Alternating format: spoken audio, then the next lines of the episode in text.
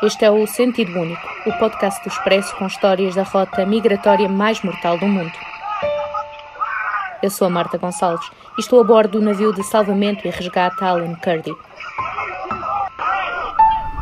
Estou há 11 dias no Mediterrâneo. Já estamos prestes a entrar em águas internacionais.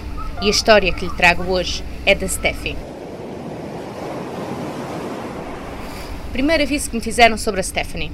Tem mal acordar. E num navio, isso não é bom porque os despertadores tocam sempre às 7 da manhã. Explicou-me que está a fazer um esforço e que só é mais calada que as outras pessoas. No Alan Kurdi, todos lhe chamam apenas Steffi e é a única mulher na tripulação profissional. Terminou há uns meses a faculdade, estudou ciências náuticas e lá, além de tudo o resto, ensinaram-lhe que todas as pessoas têm direito ao resgate. Some people that I know ask me um, what is happening, why are people Algumas pessoas que conheço questionam-me sobre o que está a acontecer. Porquê é que há pessoas a atravessarem o Mediterrâneo para chegarem à Europa? Porquê é que se põem em risco desta forma? Porquê é que aceitam fazê-lo em pequenos barcos insufláveis ou de madeira? Porquê é que fazem isto?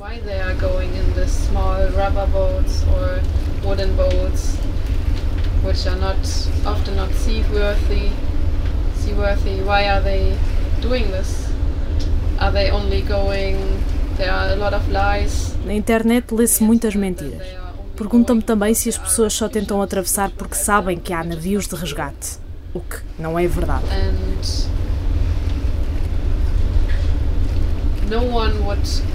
Ninguém iria atravessar um oceano se tivesse outra possibilidade.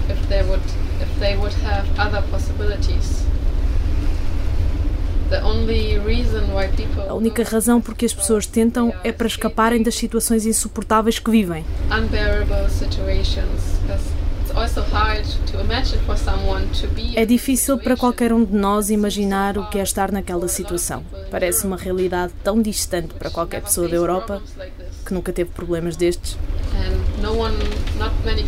Não são muitas pessoas que podem ou conseguem imaginar o que é estar no meio do Mediterrâneo, numa pequena embarcação, no meio de ondas enormes, com todo o perigo. Podem morrer a qualquer momento. Pode ser a última coisa que fazem.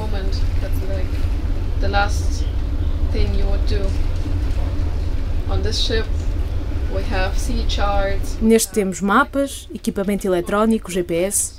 Temos tudo para chegar exatamente ao sítio que queremos.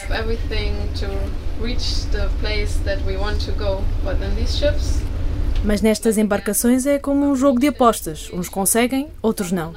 A maioria deles, não. E isso é de loucos.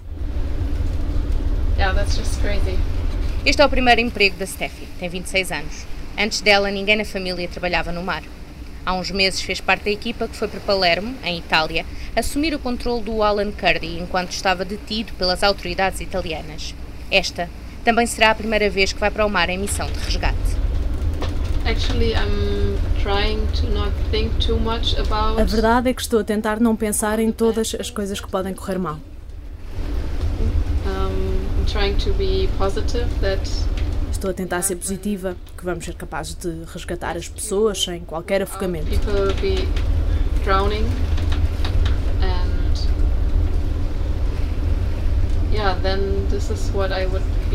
Isso é aquilo que tenho mais medo, ter alguém a morrer mesmo à frente dos meus olhos porque não fui rápido o suficiente para chegar a tempo. being there soon enough or fast enough to do something Não studying comecei a estudar ciências náuticas para fazer salvamento e resgate, mas neste momento, bom, é, é difícil dizer que fazer missões de salvamento e resgate te deixa feliz, mas sinto que assim, com a profissão que escolhi, com os meus documentos, posso fazer algo para ajudar. Doing sea rescue makes you happy, but I feel like I can do something with what I learned, with um, with my profession, with my papers, with uh, with the stuff that I need to work at sea. That I can do something good. Posso fazer algo bom e não trabalhar apenas para mim. Posso trabalhar também para fazer o mundo um bocadinho melhor. To work to make the world a little bit better. A Steffi fica muito nervosa com entrevistas. Não gosta de ser o centro das atenções. Diz que bloqueia assim que sabe que está a ser gravada. Ainda assim, prometeu-me que depois do resgate voltaríamos a falar.